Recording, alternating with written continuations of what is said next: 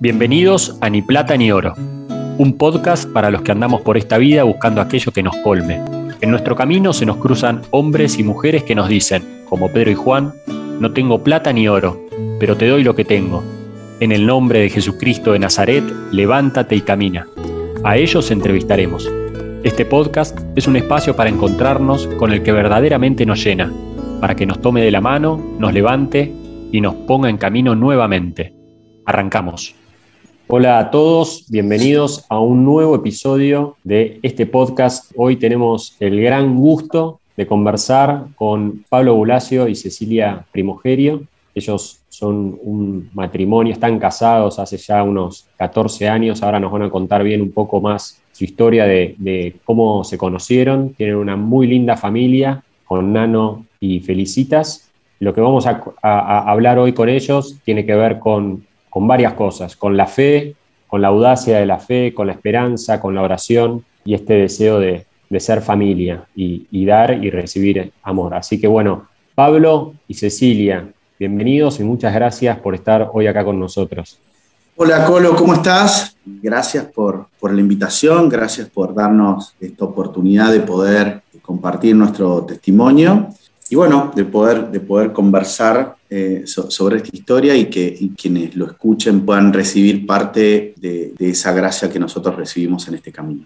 Muchas gracias. Yo quería empezar para conocer un poco más de su historia, hace, cómo se conocieron, en dónde se conocieron, bueno, eh, con Pablo nos conocimos en la Universidad Austral. Yo trabajaba en el hospital y Pablo vino desde Tucumán a hacer un máster en negocios en la universidad y nos conocimos almorzando en la universidad. Nos presentó una amiga en común, pero bueno, durante el almuerzo. Eh, al poquito tiempo empezamos a salir y a los meses Pablo ya terminó el, el MBA y se volvía a Tucumán, porque ella en sus planes vino solo a hacer el MBA. Y bueno, providencialmente ya estábamos de novios y, decidió quedarse en Buenos Aires eh, a, probar este noviazgo que empezó muy lindo y también cerró muy lindo porque al, al año de estar de novios ya me pidió casamiento y al año, o sea, a los dos años de ponernos de novios nos casamos. ¡Wow! O sea que fue Flechazo. Lo tuvieron claro de entrada, flechazo. Fue así, flechazo de entrada. Nos casamos en el Pilar en el año 2006. Ya vamos a cumplir 15 en realidad. El 4 de noviembre de 2006, sí. Recuerdo la preparación de, nuestro, de nuestro casamiento, hicimos el curso prematrimonial en el Socorro, fueron tres meses y que fueron, la verdad, que un camino que, que lo súper recomiendo en la preparación para el matrimonio. Y después también fue muy emocionante la, celebración y, el, casamiento en el, Pilar, donde vinieron también toda mi familia de Tucumán, amigos, y, la verdad que fue una noche de, fiesta y, de, mucha celebración, ¿no? Y que hoy mirando para atrás podemos ver el fruto de, ese gran día, ¿no? Sí, así es. Algo muy llamativo que pasó en, en la misa de nuestro casamiento fue que el padre Cristian Cabrini, amigo nuestro, quien celebró, el casamiento, durante el sermón habló mucho sobre la cruz, que en el momento él no nos había dicho que iba a pasar eso, eh, si bien lo habíamos preparado un montón, fue como una sorpresa para nosotros y en el momento, en el, en el medio de la festividad y demás, nos preguntamos como, ¿por qué será que habló de la cruz? Más adelante le dimos sentido. Eh, porque vivimos una, una, cruz que ahora vamos a contar, eh, que se transformó en resurrección, pero bueno, la vivimos, la llevamos, y es impresionante cómo sentimos que providencialmente desde ese día nos, nos preparaba el corazón para cargarla, digamos. Fue muy increíble ese tema. Qué bárbaro, qué lindo.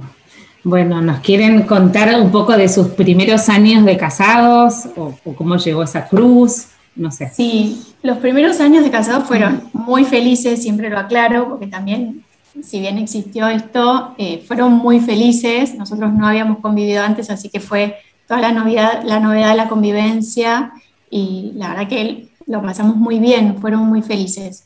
Pero la realidad es que desde que nosotros nos casamos eh, queríamos ser papás mm. y enseguida nos abrimos a la vida era como un, sueño muy grande que tenía cada uno desde hacía mucho tiempo y que sabíamos que queríamos que el otro nos acompañara en ese sueño, sabíamos que queríamos formar una familia juntos. Y bueno, con el correr del tiempo empezaron a pasar los meses, luego los años, y ese embarazo deseado no llegaba. Eh, al principio fue como, nos desconcertó mucho, no entendíamos qué mm. pasaba. Y empezamos todo un camino de estudios médicos que se mm. transformó en un camino casi eterno de estudios, porque nos hacían estudios y no salía nada mm, eh, en, ninguno de los dos. Entonces empezamos a integrar un grupo que para nosotros fue todo, empezamos a conocer mucho sobre este tema, pero un grupo, un porcentaje de gente que tiene infertilidad sin causa aparente. Mm. Lo cual a veces es más desconcertante porque no hay un diagnóstico para, para tratar. Pero bueno, nosotros paralelamente en nuestro camino de fe le ofrecíamos a Dios esta búsqueda y tratábamos de entender qué nos estaba pidiendo con esta búsqueda, qué nos estaba pidiendo con esto que nos estaba pasando, que empezó a ser cada vez más doloroso. Al principio dijimos, bueno, nos llevará más tiempo, pero bueno, empezaron a pasar muchos años, fueron ocho años en total. Y ya sobre los últimos años se nos hizo muy pesado, sobre todo porque nuestros amigos que tienen, bueno, más o menos nuestra edad, y nos casamos todos más o menos al mismo tiempo, ya tenían uno, dos, tres hijos y nosotros seguíamos en la búsqueda del primero, entonces a nivel social también eso tiene muchas consecuencias porque nos empezaba a costar ir a los bautismos, a los cumpleaños. Entonces socialmente también ahí no es que nos apartamos, pero sentimos que nos impactó mucho. Con lo cual esa cruz se hacía un poquito más pesada porque no era solo buscar un hijo, sino también que repercutía mucho en en otras áreas, en lo social. Yo en mi trabajo, yo trabajaba muchísimo y también me empecé a dar cuenta que esta búsqueda me llevaba más tiempo que lo normal, digamos que una pareja normal. Entonces, bueno, hice algunos cambios en, mi carrera profesional drásticos, pues yo trabajaba full life eh, y empecé a darme cuenta que si mi corazón estaba puesto en la búsqueda de la maternidad, también ahí estaba mi tesoro, yo tenía que dedicarle el tiempo que eso requería, el tiempo y la energía que eso requería. ¿Qué hiciste? ¿Renunciaste a tu trabajo? Que yo amaba, sí. Renuncié, fue durísimo para mí, pero sentí que lo tenía que hacer. Lo entendieron perfecto y les cuento al final, ahora estoy trabajando ahí otra vez. hace, ah, cuatro meses. ¿Después de cuántos años de haber renunciado? Después de 10 años. Mm. Me volvieron a llamar.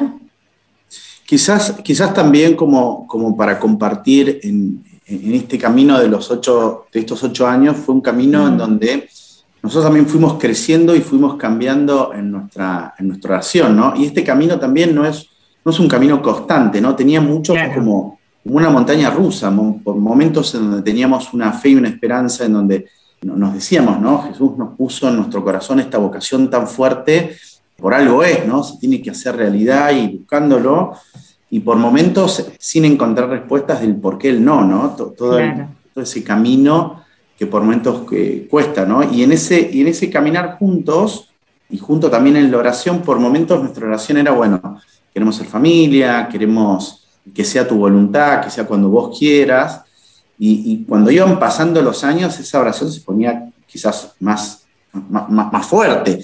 Jesús, vos me pusiste esto en mi corazón, te pido que, me, que me concedas lo que vos me diste.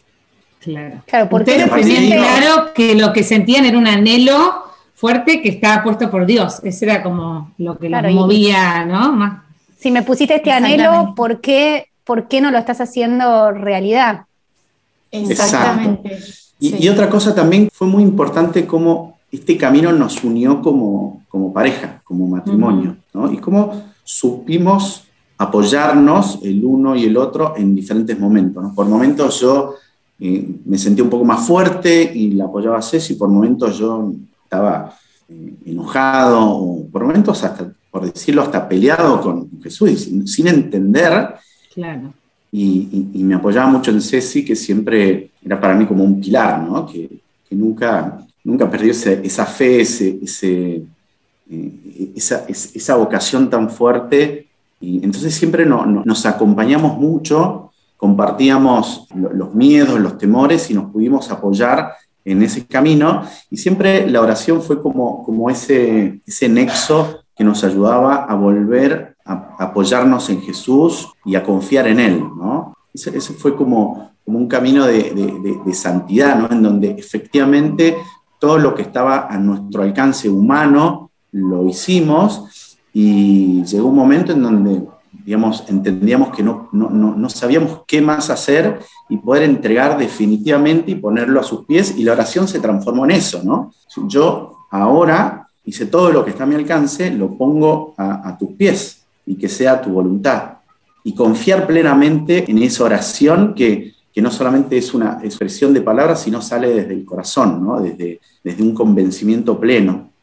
¿En algún momento contemplaron que por ahí en ese, bueno, hice todo lo que, todo lo que estaba a mi alcance, eh, ahora lo dejo en tus manos, contemplaron que, bueno, por ahí, por algún misterio que no entendemos, eh, no está, no vamos a llegar a ser nunca padres y que, y que eso había que aceptarlo. Es, difícil el... Eh, charlábamos entre los tres de qué manera, hasta qué punto aceptar la voluntad y, hasta qué, y en qué punto decir, no, este anhelo está, entonces es porque Dios me lo va a dar. Y seguir pidiendo, claro. Claro. ¿Cómo me parece una balance buenísima, buenísima la pregunta. Y yo te cuento exactamente lo que me pasó y lo hablamos mucho y sé que nos pasó a los dos.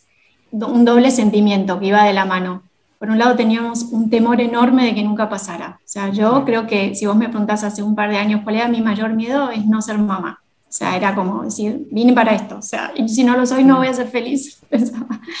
Pero por otro lado, teníamos los dos una certeza tan profunda que iba a suceder que nos apoyamos siempre en esa certeza. Mm. Como teníamos la certeza y hasta parecíamos locos porque realmente no llegaba y no llegaba y no llegaba y todos los meses era un no, no, y nosotros decíamos, esto va a pasar, como mm. sea, como Dios quiera, cuando Dios quiera, como Dios quiera, pero esto va a suceder. Teníamos esa certeza, que bueno, obviamente uno sabe que es la fe, y yo en particular, digamos, yo soy muy, muy mariana, y bueno, confieso algo para todos los que estén escuchando, hace 20 años que rezo el rosario todos los días, y para mí es caminar de la mano de María, o sea, básicamente, o sea, lo necesito, no puedo dormirme si no rezo el rosario. Entonces yo caminando de la mano de María, también mi diálogo con ella fue cambiando y, llegué a decirle, bueno, vos sos mamá, sabes lo que se siente, ayúdame a sentir lo mismo que vos, o sea, ayudarme a ser mamá como vos. Y sabía que María no me iba a defraudar, lo sabía, y de hecho ahora vamos a contar un detalle muy lindo que tuvo María con nosotros respecto a las fechas de llegada de nuestros hijos, los dos en días de María. Entonces sabíamos que eso, yo en lo personal sabía que María me iba a ayudar. Tenía una certeza profunda, o sea, el miedo estaba, pero como que lo tapaba esa certeza que iba a suceder. Nosotros, bueno, para avanzar un poco con la historia, si les parece, cuando más o menos íbamos seis años de búsqueda, un día que tuvimos un no, que ese mes teníamos como mucha esperanza, porque bueno, habíamos tenido como una ayudita, una pequeña estimulación, y bueno, nos ilusionamos y tuvimos nuevamente un no, yo me acuerdo destruida, llorando, Pablo me dijo, nos vamos a tomar un café. Estábamos solos, obviamente, en casa. No, no, yo estaba los sí, nos vamos a tomar un café. Y, tomando un café en la esquina de casa, Pablo me dijo, ¿y si adoptamos? Me lo tiró así, por eso lo tiró así acá. Y yo me quedé helada, ¿de qué me estás hablando? Dijo, estuve rezando, que que bueno, que el embarazo no es la única forma de ser papás. Yo la verdad que nunca se me había pasado por la cabeza y lo confieso sin problema. Cuando me lo dijo le dije, bueno, eh, sí, es una posibilidad, en este momento yo estoy destruida, pero, pero pensémoslo, recémoslo, empecemos como a encaminar nuestra oración hacia ahí y empezamos a pensarlo como abrir una puerta y decirle a Dios, sabemos que tu voluntad es que seamos padres, ahora ayúdanos a ver de qué manera. Entonces abrimos esa puerta primero tratando de entender sobre el tema, porque, bueno, ninguno de los dos tiene nadie cercano, eh, hablando con abogados que se dedican a familia, hablando con amigos que son papás adoptivos, eh, empezando a averiguar cómo se hacían los trámites, decidimos finalmente ese fin de año anotarnos y armar la famosa carpeta, digamos, para anotarse en el ruega hay que armar una carpeta con todos tus datos. Y bueno, la hicimos y la presentamos. Y en ese momento que la presentamos, supimos que estábamos abriendo esa segunda puerta y ahí sí pudimos rezar diciendo que se haga tu voluntad, porque seguíamos sin tener ningún diagnóstico, o sea, podíamos también quedar embarazados. Y a partir de ahí, no nos pregunten por qué, pero sentimos como que nos sacamos una mochila enorme de encima, sobre todo estar tan pendiente mes a mes si llegaba ese embarazo y ya empezamos como a abrir a que llegue una llamada. Fue un tiempo raro porque en el fondo no es como un debate positivo, uno no sabe cuándo puede llegar, eh, puede ser en un año o en diez, puede suceder también que no suceda nunca. Entonces ahí empezamos un camino nuevo, digamos, si se quiere, una segunda etapa dentro de la búsqueda, que fue abrir una puerta, abrir una nueva esperanza y esperar cuál quería que sea Dios la forma en que llegara nuestro primer hijo. Eso fue en el año 2012. El año 2013 tuvimos un año muy difícil los dos, porque a principio de año falleció mi papá eh, y a fin de año falleció su papá. Y ese diciembre de 2013 siempre lo cuento porque parece como muy significativo en nuestra historia. Realmente estábamos los dos destruidos porque como que en el fondo decíamos, nos sacas a nuestros papás y no nos das a un hijo, como nos sentíamos un poco a la deriva. Mm. Y nos enteramos que iba a ser la canonización de Juan Pablo II en Roma al año siguiente, en abril. Yo cumplo en abril y él en mayo. Pablo me dijo, sacamos ya los pasajes, lo cual era una locura porque económicamente tampoco estábamos también. Era gastar nuestros ahorros. Yo dije, sí, saquemos los pasajes y vamos. Y, vamos. y a través de, de un sacerdote amigo nuestro nos ayudó también a conseguir una audiencia con el Papa entonces sentimos que íbamos un poco a renovar nuestra fe, a, renovar, como a renovarnos nosotros y a renovar nuestra fe. Mm. Pudimos vivir la misa de canonización de Juan Pablo II, que fue lindísima, una plaza repleta de Roma. Juan Pablo II para nosotros era un papa muy importante porque, bueno, fue un papa que nos acompañó mucho tiempo de nuestra vida, yo le tenía un cariño enorme, había leído todos sus libros, sus encíclicas, me encantaba. Y entonces para nosotros fue realmente muy fuerte. Y a los dos días tuvimos eh, la posibilidad de estar con el Papa Francisco, eh, solamente, o sea, no solamente, fue un montón, pero en el besamanos porque no estaba dando audiencias privadas por la cantidad de gente que había en Roma. Y, y ese fue también un hito que lo contamos muchas veces, pero lo, lo, repetimos, muy importante para nosotros, porque ahí sí sentimos que realmente entregamos nuestra mochila, le pudimos contar mano a mano al Papa acerca de nuestra búsqueda le pedimos que rece por nosotros, que, nos, que, el Señor nos sostenga en la fe de que esto iba a suceder. Él nos dio un abrazo a los dos eh, muy fuerte. Fue un momento muy especial porque la, guardia nos trataba como de separar y el Papa le hacía señas de que nos quería sí, porque Generalmente o sea, yo, yo, le di un beso a la mano al, Papa y fue un segundo. No, no, no, no, no, no, puedes ni hablar. O sea, ¿cómo que ustedes le contaron, tuvieron tiempo para contarle? Bueno, el Papa se detuvo. Cuando yo le empecé a contar, el Papa se detuvo. Eh, eh, el Papa va pasando y va saludando con la mano y, como que va, va despacio, pero va siempre continuo. Bueno, de alguna forma había tanta gente, tanto, digamos, gente saludando, gritando, y cuando le dijimos, yo sentimos que como que no, no nos había escuchado mucho. Hizo como un gesto, como sí, pero no. Entonces yo lo, no, lo agarro. Lo agarré la mano y lo traje de vuelta. Mirame los ojos que te voy a decir de nuevo. Ah. Sí, sí, lo agarró. Yo no dije, acá no saca. Sí, te iba a agarrar una Recuerdo que la, la, guardia suiza me agarró, me agarró el, codo y me sacó. Y, y, como el Papa lo miró como diciendo, no, está bien, tranquilo. Entonces ahí le, le volvimos a decir, fuertemente nuestra, nuestra, nuestra vocación y por qué habíamos, habíamos ido hasta él a decirle esto. Y ahí no, nos recomendó, me acuerdo palabras como si fueran ayer, y él suele decir esto, ¿no? Nosotros le pedimos que él rezara por nosotros y él dijo, bueno, ustedes recen por mí. Y después nos dijo, vayan a San Ramón Nonato. ¿verdad? Sí, que nosotros no habíamos ido nunca en nuestra búsqueda y es acá en Buenos Aires, con lo cual volvimos y averiguamos dónde era y fuimos a San Ramón Nonato, que es, una, es una parroquia, ¿no? No se digo para la gente que por ahí no sabe. ¿Qué, qué es San, San, Ramón Nonato? Exacto. Es una parroquia exactamente bajo la advocación de este santo divino, San Ramón Nonato, que intercede especialmente por las parejas que buscan un hijo y también por los embarazos eh, de riesgo. Complicados, sí. Así que descubrimos, de golpe descubrimos también una comunidad lindísima que nos recibió, así nos recibieron, eh, nos abrazaron, al final de la misa dan bendiciones especiales nos dieron una bendición muy linda y ahí dijimos, bueno, estamos en el buen camino, digamos, estamos donde tenemos que estar, ahora además intercede por nosotros un santo por este tema, porque ya le habíamos pedido a todos los santos. Eh, así que ahí, la verdad es que cuando nosotros volvimos de Roma, volvimos como livianos, volvimos como sintiendo que había, empezábamos de cero, casi como que había sido una luna de miel y empezábamos de cero. Esto fue a principios de mayo y en agosto, el 6 de agosto, yo estaba trabajando en ese momento en el Ministerio de Educación y me llaman de un juzgado a mí para decirnos que nos habían seleccionado, preseleccionado para un caso, que ellos llaman caso porque no pueden dar ningún dato de los niños. Bueno, fue como, imagínense la emoción, como la primera vez que teníamos una posibilidad de algo. y nos pidieron que vayamos a una entrevista al día siguiente. Eh, la asistente social que nos llevamos se llamaba Edith, que así se llamaba mi madrina, que había fallecido cuando yo era chiquita y a la que también le estaba pidiendo que me ayude. Así que imagínense que cuando me dijeron Cecilia habla Edith, fue como, wow. Eh, y al día siguiente, el día de la entrevista, era el aniversario de mi tía, el día que mi tía se ha ido al cielo. Así que, que bueno, estos son muchos signos, o sea, muchos signos. Bueno, y fuimos a una entrevista con Edith, la asistente social, y, y había otra asistente social, que no recuerdo el nombre. Fue una entrevista lindísima, lindísima, donde fuimos muy honestos, muy abiertos, pero bueno, terminó con una sentencia fuerte que nos dijo Edith, seleccionamos a 10 matrimonios, así que en, los próximos días van a recibir una llamada por sí o por no. Casi, casi que era como una entrevista laboral.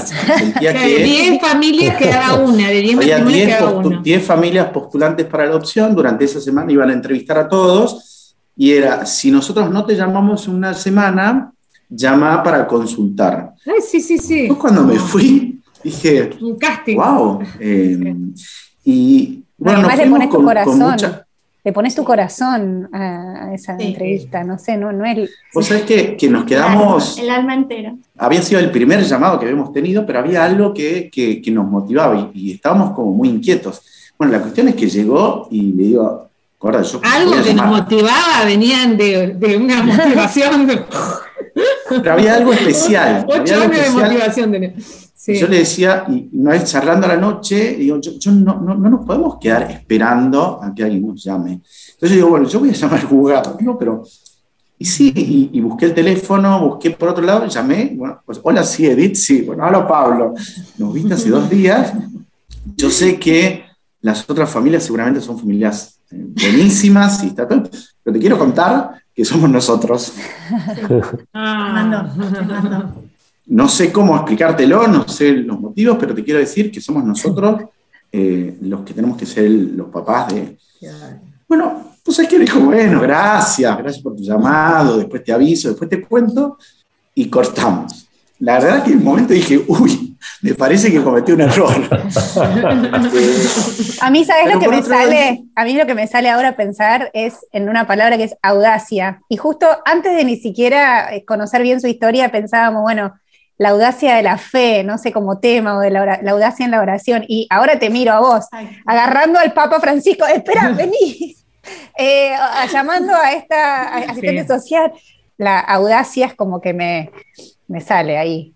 Eh, yo creo que, yo, lo que, sí, es, es la perseverancia, porque la oración nos mantuvo en la fe y es no una perseverancia pasiva, sino en la audacia de, de, de, seguir buscándolo, seguir haciendo, mm. seguir, este, no, no, no, no, pasiva, ¿no? El que te llama a, a, rezar más, más fuerza y también a hacer más cosas, ¿no?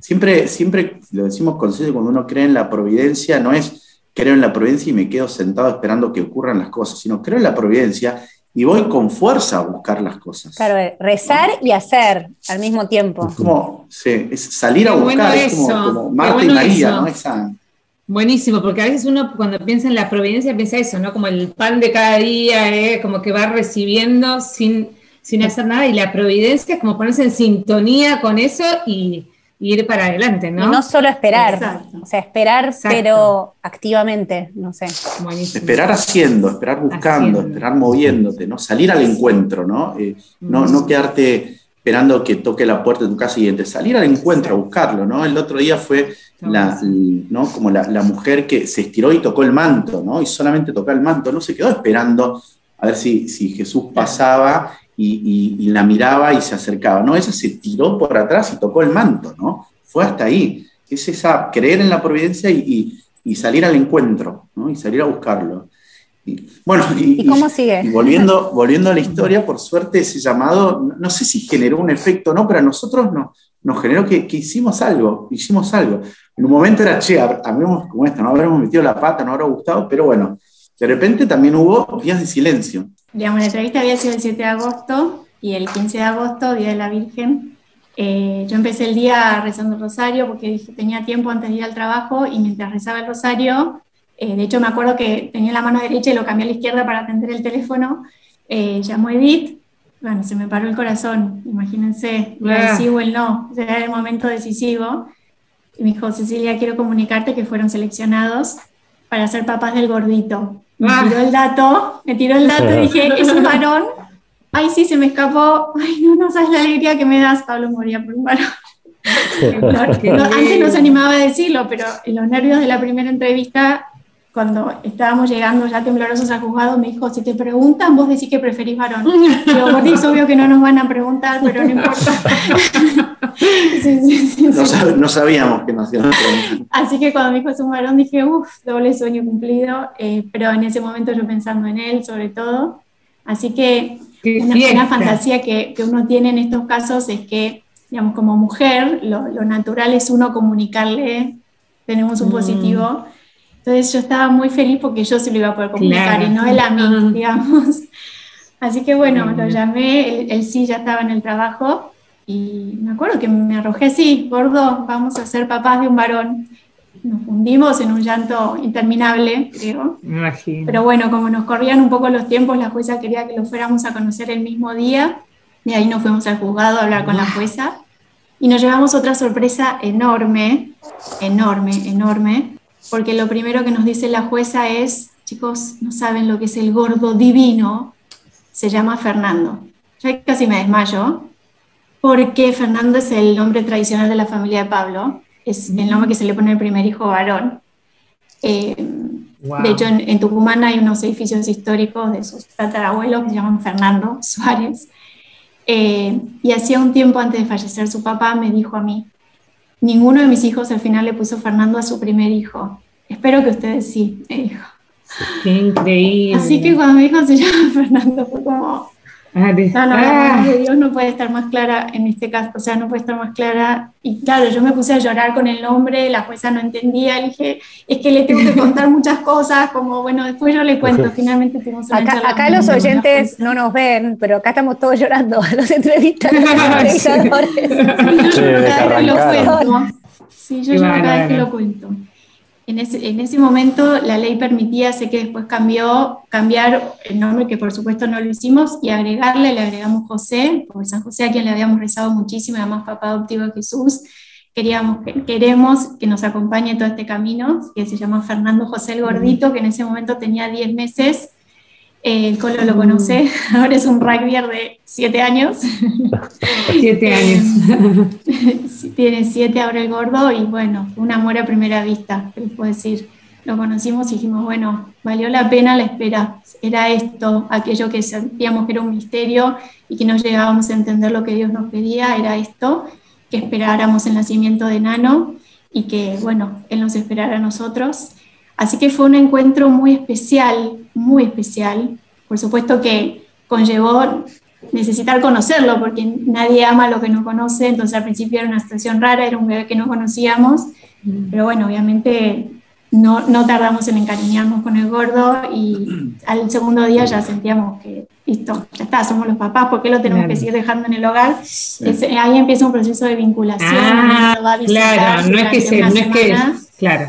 No, no es instantáneo. Eso ya no es así como era antes, que uno lo iba a buscar. No, hay un proceso de vinculación que me parece muy sano y muy razonable. Entonces nosotros lo íbamos a buscar a las 9 de la mañana, estaba con nosotros durante el día y a las 9 de la noche lo llevábamos de nuevo al hogar. Situación que con el correr de los días cada vez nos Le costaba más. claro. Porque, sí, ahí hay un, momento que fue bisagra, ¿no? Eh, nosotros lo conocimos, nos conocimos eh, mutuamente ese mismo viernes a la tarde y nos dejaron interactuar una hora, jugar, ibas y jugabas, ¿no? Y era como, como si jugaras con, con un sobrino, con, porque como bien decía Ceci, uno no ama lo que no conoce, él no nos conocía, nosotros no lo conocíamos. Ahora, en este proceso de vinculación, el miércoles volvíamos, ya a la tarde, después de haber compartido el fin de semana y esos días juntos, en esta formación de familia, y volvíamos, y cuando dimos la vuelta en la esquina para llegar al hogar donde, donde el gordo estaba, eh, empezó a llorar, empezó a llorar Nano. Y, nosotros no entendíamos el, por qué, ¿no? Y ese día no, nos quedamos, es decir, no, es que lo dejamos algo y no fue, sino que nos quedamos porque nosotros no nos podíamos ir también. Porque ocurrió esto, ¿no? En donde, porque mi hijo duerme en otro lugar que no sea nuestra casa. Mm. Perdón. Mm. Ahí la directora del hogar nos dijo que ese era un signo muy concreto de que la vinculación estaba cumplida y al día siguiente nos dieron la guarda, que se llama guarda con fines adoptivos, que es por seis meses hasta empezar lo que se llama un juicio de adopción. Que bueno, al día siguiente ya vino a dormir a casa por primera vez, la providencia nos faltó y todos nuestros amigos nos llenaron de ropa, juguetes, cunas y mm. cochecitos. Así que, bueno, empezó ahí un camino lindísimo. A los mm. seis meses logramos empezar el juicio de adopción, que se llama juicio, pero es un trámite administrativo. Y ahí nos llaman para ya darnos eh, la adopción plena de Nano el 22 de octubre, día de San Juan Pablo II. Por si faltaba algún signo. Eh, así que bueno, mm. lo cual imagínense, o sea, la emoción que, tuvimos ya de además poder darle nuestro apellido formalmente, ya sea parte de nuestra familia, fue, para nosotros fue una experiencia de fe y, humana incomparable. O sea, hoy doy gracias a Dios ser mamá adoptiva. O sea, realmente doy gracias a Dios porque me hubiera perdido de conocer un amor indescriptible. O sea, indescriptible. El tema de la fecha para nosotros no, no, no, es casual. Claro en, las fechas encontramos como, como una confirmación del camino, ¿no? Y uno lo mira para atrás y lo entiende mirando para atrás. Para adelante son, es, una cuestión de fe, pero para atrás hay como algunas... Este, e, es algo quizás algo muy nuestro y quizás hay gente que diga, no, es casualidad, pero la verdad que la coincidencia de varias fechas es, eh, para nosotros es una muestra de, chicos, este es el camino que yo les estaba dando, ¿no? Y, es, como parte de, es como parte de esa conversación de esa conversación en la oración, ustedes que pedían y digamos las fechas como que también les hablan a ustedes en esa respuesta. Exacto. Bueno, si quieren sigo. ¿Sí? Dale, dale, sí, sí. Cuando Nano cumplió tres años y nosotros sentíamos que estábamos felices los tres con Nano, que habíamos cumplido nuestro gran sueño. Pero cuando Nano cumplió tres, nos empezó a pedir una hermanita, así en femenino, que quería tener una hermanita, que quería tener una hermanita y cada vez era un pedido más recurrente entonces nosotros dijimos, bueno, pedíselo a la Virgen, pedíselo a María. O sea, si María, si Jesús y María quieren, esa hermanita va a llegar. Nosotros nos habíamos vuelto a anotar ese año para, para adoptar nuevamente y nos habían aprobado la carpeta, con lo cual era una posibilidad. Y además dijimos, volvamos a San Ramón, porque este claramente está haciendo un deseo que está naciendo en el corazón de Nana y también en nuestro corazón, porque nos, nos empezó a dar muchas ganas de agrandar la familia. Y fuimos a San Ramón Onato y en el momento de la bendición, el padre Matías, de quien ahora ya somos amigos, le pidió a Pablo que se ponga Nano en los hombros. Y dijo, yo no les voy a hacer la bendición, la bendición la va a hacer Nano. Y puso las manitos de Nano a nuestras cabezas y le dijo que repitiera una frase, Nano la repitió perfecto y Nano nos hizo una bendición para volver a ser papás, lo cual para nosotros fue muy fuerte también dijimos, bueno, estamos en el buen camino y si Dios quiere, esto va a suceder de la forma que Él quiera. Bueno, nos llevamos una sorpresa enorme porque esto fue en abril y en mayo me enteré que estaba embarazada, lo cual era un milagro. O sea, en el fondo sabíamos que no había nada físico, pero no había sucedido en 10 años. Yo no había quedado nunca embarazada. Me enteré que estaba embarazada, no lo podíamos creer. O sea, sinceramente no, yo no caía, de hecho le decía a Pablo, esto no puede ser, algo debe estar mal, o sea, ya me había ilusionado con volver a adoptar.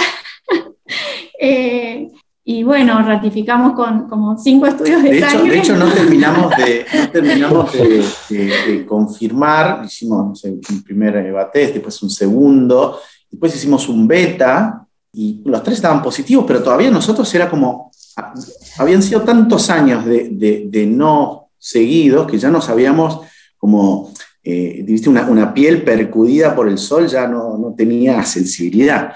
Entonces fuimos hasta hacer una ecografía.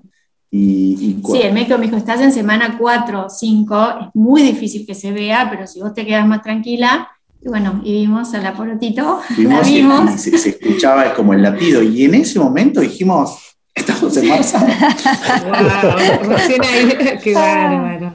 Y un poco por mi historia, eh, el médico me mandó ese reposo absoluto, entonces Nano se empezó a asustar, me dijo, mamá, ¿qué te pasa? ¿Tenés nana? Y ahí dijimos, se lo contamos, porque si Dios quiere, va a ser, como que sentíamos también que, que, teníamos que pensar en positivo y confiar en la voluntad de Dios nuevamente. Así que se lo contamos a Nano y cuando se lo contamos dijimos una frase como no sabemos si es varón o mujer, pero vas a tener un hermanito, mamá es mujer, yo ya lo sé, tengo grabado en un video. Eh, y fue corriendo a darle un abrazo a la Virgen. Teníamos en ese momento la de una Virgen que era más grande que él. Providencialmente estaba en casa en ese momento. Y Nano fue a darle un abrazo, también lo tenemos filmado. Dijo gracias por mí. Dijo gracias por mis hermanitas, que es el día de hoy que decimos, wow. sí, sí, sí. y, en, el medio dijo, y por el, por el perrito Coco, ¿no? Así que en un momento va a llegar un perro que se va a llamar Coco. no, no, es como, no, eh, Genial. Cuidado con lo que pida él, lo que pida él. Eso es lo, bueno, Nano pide, pide, pide, Ojo con la oración de Nano, tal cual. Eh, bueno, y mi fecha, tenía fecha para el nacimiento de Felicitas el 23 de febrero y todas mis amigas me decían, con lo Mariana que sos van a ser el 11, el Día de la Virgen de Lourdes, pues además soy muy devota de la Virgen de Lourdes, acá tenemos una. Y yo incrédula, pueden creer, decía, no, son muchos días antes. Bueno, el 11 de febrero a las 9 de la noche rompí bolsa cuando entré a quirófano le dije al médico, por favor, que salga antes de las 12 porque se lee la Virgen. Voy a hacer lo que pueda. Nació 12 menos cuarto.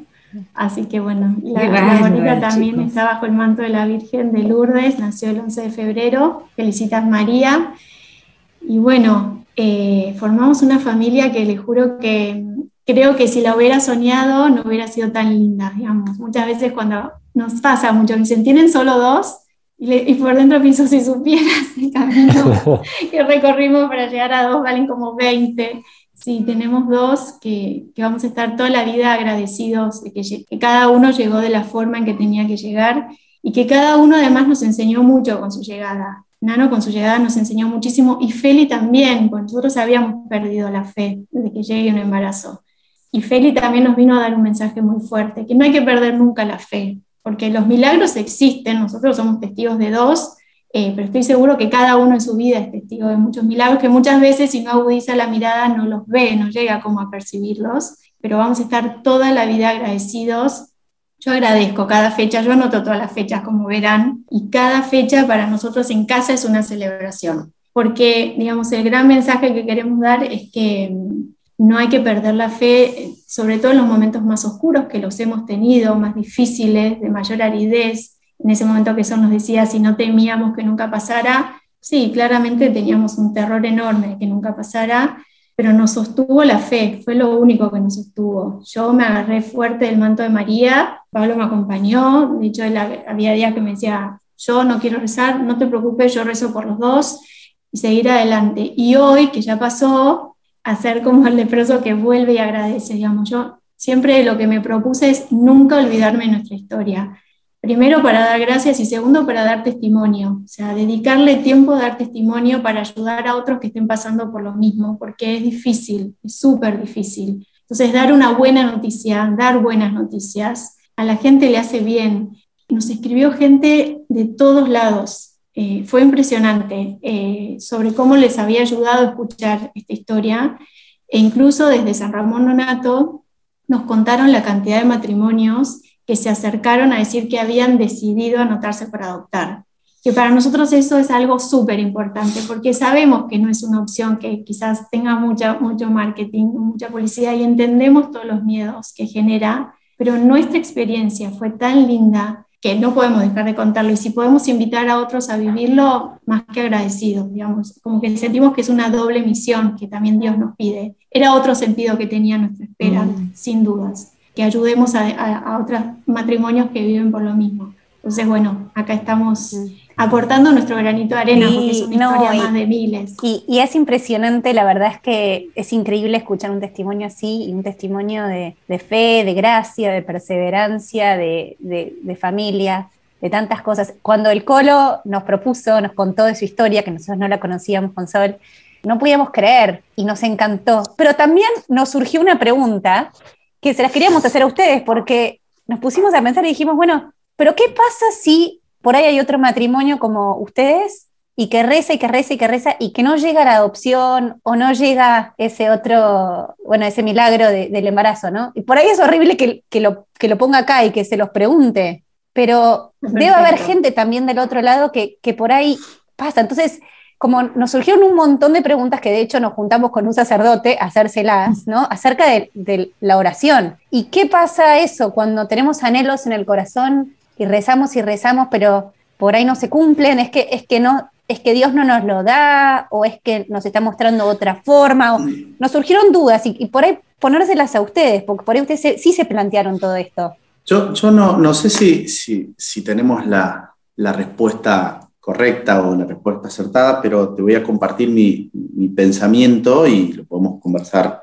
Creo que lo, más importante es, es profundizar en, el corazón para entender ese anhelo, ¿no? Y, poder separar las aguas, ¿no? Y entender si ese anhelo es, es un anhelo personal, es un anhelo que la sociedad me impone, es un anhelo familiar, es un mandato, es un, deseo egoísta, no, no por, por, negativo, pero sino pensando en mí mismo. Nosotros en un momento eh, navegábamos en esto, es decir, el ser papá es, yo quiero ser papá, es, es, algo que yo quiero ser o es algo que Dios me está pidiendo. Entonces, creo que, creo que en la oración hay que llegar a esa profundidad de poder separar esto que, este deseo es de Pablo o es, o es un deseo que, que, que Jesús puso en mi corazón y que, yo lo acompaño o lo desarrollo y lo busco. Por ejemplo, quizás nosotros en este camino teníamos el, deseo fuerte de ser padres y de formar una familia y quizás nuestro camino era inicialmente por, el embarazo, ¿no? por, un,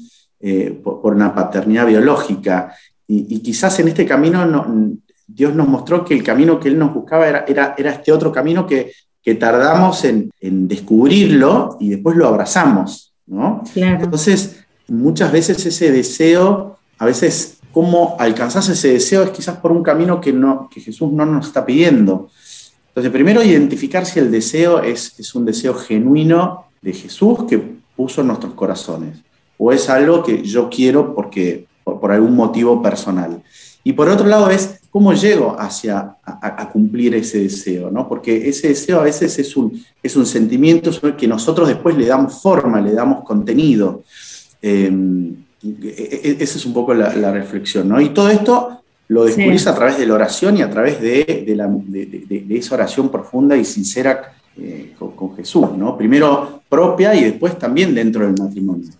Yo, Tere, no sé si tengo la respuesta, pero para sumar una cosita, sí nos enfrentamos cara a cara con muchos de estos casos. Nosotros solemos tomar café o juntarnos o hablar por teléfono con parejas que están en la búsqueda para acompañarlos y en muchos casos no se da, no se está dando, después de muchísimos años, más que nosotros. Y la verdad que uno no tiene la respuesta frente a eso. Lo que yo trato de acompañar y veo también, hay como un camino de aceptación de la voluntad de Dios, también de, de descubrir a ver, todos vinimos a esta vida a ser felices, o sea, ese es nuestro, nuestro principal anhelo, ¿no? A ser santos. Entonces también de descubrir, bueno, ¿qué es lo que Dios me está pidiendo para ser feliz? O sea, no ese es el mm. camino, lo estoy viendo, ¿no? En el caso de esta pareja, bueno, ¿qué es lo que quiere de mí? ¿Cómo puedo llegar a ser feliz sin este deseo cumplido, ¿no? Es, por lo que yo veo, es un camino difícil, eh, porque cuando uno tiene un sueño que no se cumple, es difícil. Bueno, yo tengo a alguien muy cercano que le pasa, pero también veo que con los años y, siguiendo con un camino de oración muy profundo, uno puede encontrar la felicidad, digamos, por lo que yo veo en, esta persona concretamente. Eh, encontrar de qué manera sí puede ser feliz. Eh, y apoyándose, obviamente, en la familia, en los amigos, y cumpliendo ese sueño o ese anhelo de otra manera. Igual no es la respuesta y también quizás desde mi lugar es un poco incómodo ponerme en el lugar de quien no lo cumplió, no, soy una cara dura, pero me parece, por lo que yo observo, va un poquito por ahí, ¿no? Buscando la felicidad. Yo lo que, yo lo que pensaba, escuchándolos y todo, por el camino que fueron haciendo ustedes, que contaban también, eh, que un poco la oración a ustedes como que los fue como ablandando y sintoniz como abriéndose más a el camino de, que Dios tenía pensado, ¿no? No el de ustedes, porque si hubieran, se hubieran quedado con el de ustedes, era quedarse embarazados, tener un hijo, ¿no? Era como otro, otro camino. Claro. Eh, me quedo pensando en eso un poco. La oración nos va como, vamos profundizando más y conociendo más de a poco cuál es esa, eh, ese, camino que nuestro designio, sí, y estando más moldeables a que a que no es lo que nos exactamente como queremos, sino lo que, ¿no? Como, como se nos da. Y otra cosa que me quedo de, lo que dijeron que me, me, pareció espectacular, hablan mucho de signos, ¿no? De como de fechas, de, de cosas que van viendo. Yo decía, en realidad todos debemos tener mil signos, ¿no? Qué lindo estar, estar en oración y en sintonía ¿eh? para empezar a ver esos signos, ¿no? Que nos confirman en el camino, nos muestran que tenemos que desviarnos. Qué lindo poder empezar a ver esos milagros y esos signos y, poder mirar atrás y ver que nuestro camino, eh, nada, también fue marcado por todo lo que pasó y me pareció muy lindo eso de, de los signos. Qué lindo.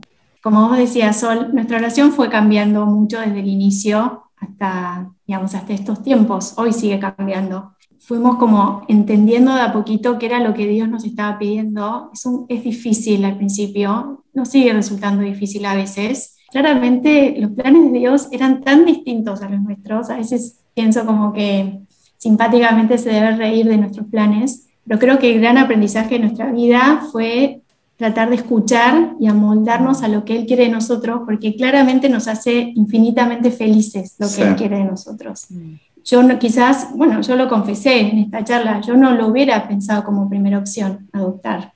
Eh, y sin embargo, hoy lo elegiría mil veces. O sea, me enamoré de la maternidad por adopción. De hecho, lo aclaro acá, pues estamos hablando de maternidad, pero yo en la vida no aclaro mi hijo, o sea, son mis hijos, son mis hijos. Son los hijos que Dios me prestó por un tiempo para formarlos. Entonces, si puedo dar un mínimo testimonio con toda la humildad del mundo, es, es ese, es como cuán feliz nos hace cumplir lo que Dios nos pide. Eh, aunque al principio nos mostremos reticentes, yo lo estuve, pero hoy doy gracias. La verdad que hoy solo puedo dar gracias. La verdad que un testimonio lindísimo, mucho, me deja mucho para pensar, me imagino que a todos los que están escuchando. Eh, lo disfrutamos un montón, este, este camino de confianza, de fe, de tanto amor, eh, lindísimo. ¿Hay algo que quieran decir para cerrar? Yo quiero decir una cosa. su historia a nosotros, antes de incluso entrevistarlos, nos, nos hicieron como, nos resonó en un montón de cosas. Y en esta charla que tuvimos con este sacerdote para preguntarles un montón de dudas que teníamos, hay una cosa que a mí personalmente como que se me quedó grabada y que, le decíamos, bueno, pero hay que seguir rezando, hay que aceptar la voluntad, ¿qué, ¿qué, hay que hacer? Y él nos decía, recen, recen, pidan, pidan, pidan. Y decía, la oración es eficaz. No importa si por ahí están recibiendo lo que ustedes pidieron, pero en esa oración siempre escucha a Dios. O si no te da por ahí lo que vos estabas pidiendo, te está dando la gracia para poder aceptarlo, o otra gracia, o te ensancha el corazón para recibir otras gracias. Y nos decía también, que Dios tiene un montón de gracias para darnos, eh, que nos la da si se las pedimos. O sea, que, las tiene ahí, que si se las pedimos nos la da. No sé, a mí eso me quedó, de verdad que después en las semanas siguientes me quedé pensando siempre eso de, que la oración es eficaz. Y no sé, quería decirlo acá, por si a alguien más le resuena. no, solamente que la oración es, es eficaz, sino que nosotros no concebimos no haber tenido la, fuerza o la herramienta de la oración para recorrer este camino.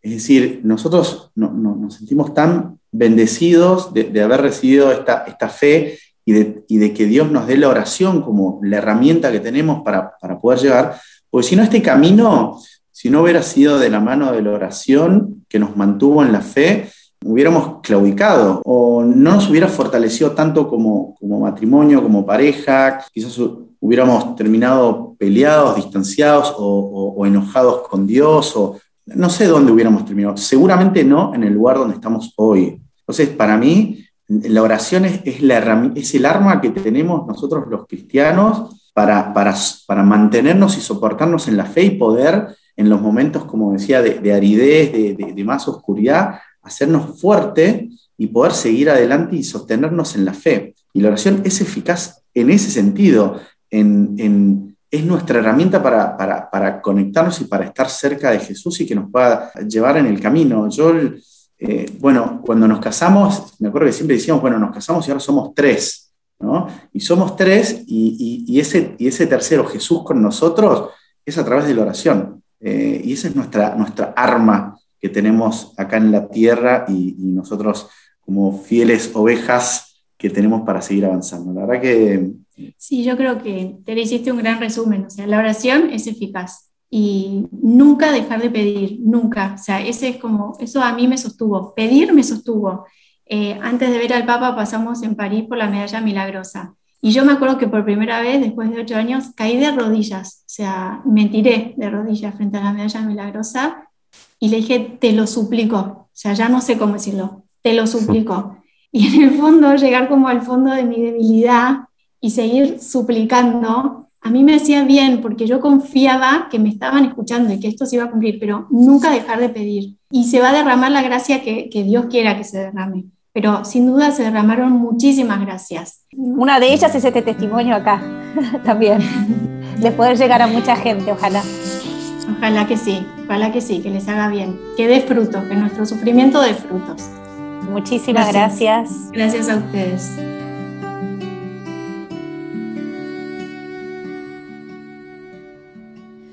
Los lirios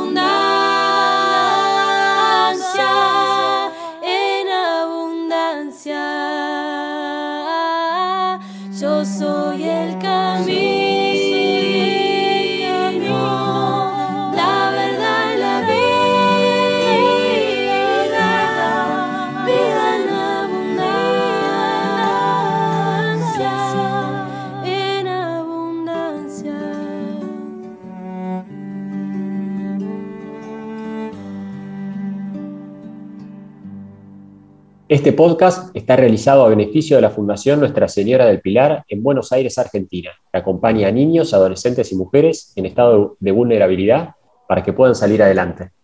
Te invitamos a colaborar con esta obra. En las notas te dejamos más información acerca de la Fundación y cómo ayudar. Muchas gracias.